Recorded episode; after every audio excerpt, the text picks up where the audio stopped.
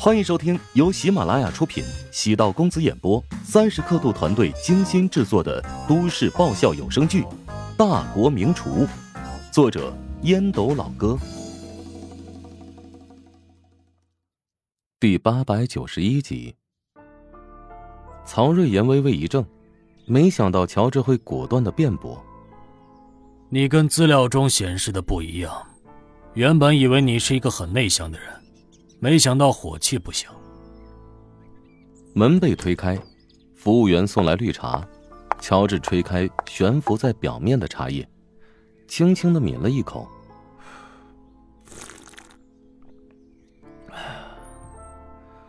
我呢，对人尊重、客气，前提是建立在我尊重他的基础上。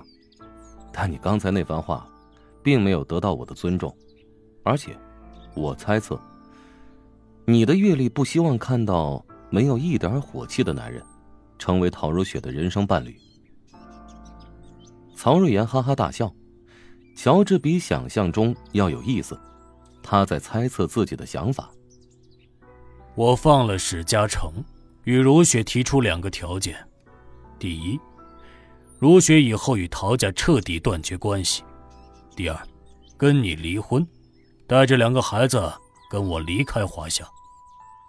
曹瑞妍在试探，有意观察乔治的表情。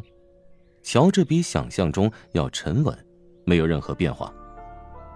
乔治在心里骂骂咧咧：“你个王炸，没事做拆散我的家庭做什么？没听说过宁拆十座桥，不毁一桩婚的道理吗？人不能活得太缺德，死了小心下地狱。”以我对如雪的了解。他不会同意你任何一个条件。没错，他很认真的跟我说，真要逼他选择，他会选择断绝与曹家的往来，就当自己不知道身世。这才是正确的三观呢，我没看错的。乔治回想前几日，陶如雪在床上问自己喜欢西西还是君城，此刻有点后怕。因为当时陶如雪肯定动过心思，带着君城和西西离开华夏，跟随曹瑞妍前往曹家。任何人面对鼓动和怂恿，都会产生动摇。陶如雪经过短暂的思考，做出了很重要的决定，拒绝了曹瑞妍给出的条件。这也是为何曹瑞妍想要见乔治一面的缘故。曹瑞妍看得出来，陶如雪对乔治动了真感情。我今天来见你，是为了警告你，不要辜负如雪对你的一往情深，否则我会让你吃不了兜着走。曹瑞妍的语气虽然平和，但那股阴狠的威胁，让乔治感觉鸡皮疙瘩都冒了出来。对人好像也是有风险的。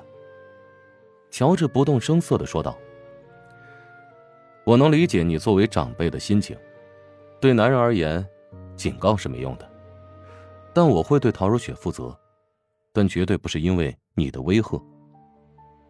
曹瑞妍没想到乔治的骨头这么硬，原本以为乔治是个牙口不好的软骨头，毕竟网上有很多关于乔治的设定，比如人生赢家的设定，就包含了吃软饭。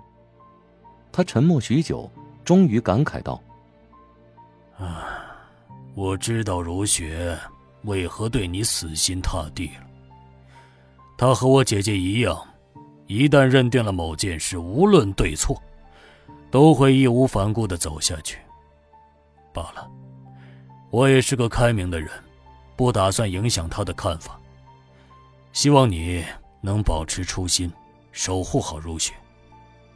乔治见曹瑞妍的语气终于缓和下来，时间会证明一切的。曹瑞妍朝乔治点了点头。好了，我跟你想说的也说完了，你可以走了。嗯，再见。再见，王炸大佬 K。乔治豁然起身，不卑不亢的离去。等乔治离开之后，曹瑞妍从包里取出了一个平板电脑，进入视频绘画的界面。刚才曹瑞妍聊天的过程中。现场一直有个摄像头锁定着乔治。远在地球的另一端，有人偷偷的观察乔治。妈，刚才那个就是你的外孙女女婿了，你觉得如何呀？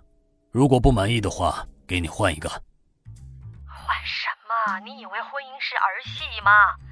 虽然现在全国各国离婚率是很高，那那夫妻还是原配比较好啊。我觉得这小伙子不错呀，虽然长得嘛不算特别帅，但挺憨厚的样子，沉稳坚韧，不像许多同龄人那么轻浮。这男人嘛，长得中庸一点那也是好事儿啊，不容易在外面拈花惹草的。男人是否花心，长相放在其次。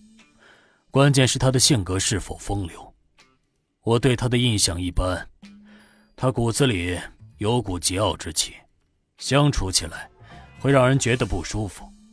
如雪跟他过日子，恐怕要受不少气呀。这就是你多虑了，这夫妻过日子哪能没个磕磕碰碰的？男人有脊梁骨是好事儿，才能支撑一个家庭，甚至一个家族。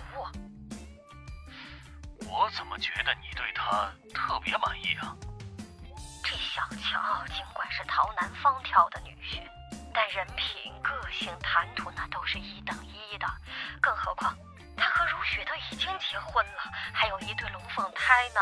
想要断掉他们的夫妻感情，那太残忍了，也不现实。哎，我可没法承认这个外甥女婿。那是你太势利眼，我看中他了。母亲直接挂断了视频电话。刚才乔治见曹瑞妍的经过，他尽落眼底。乔治从一开始就在故意对曹瑞妍，仔细想想，有种刺激他的意思。曹瑞妍的心态也因为乔治的不敬波澜起伏。从这个角度来看，他与乔治的见面，乔治竟用另一种方式掌控了全局。他觉得乔治有点意思。曹瑞妍对陶南方固然有仇恨，但对乔治并没有太多看法。毕竟，陶如雪与他的感情稳定，还有两个孩子。曹瑞妍的案头早已经摆上了乔治的个人履历，放在普通人眼中，绝对是光鲜亮丽、出类拔萃、不可多得的优秀人才。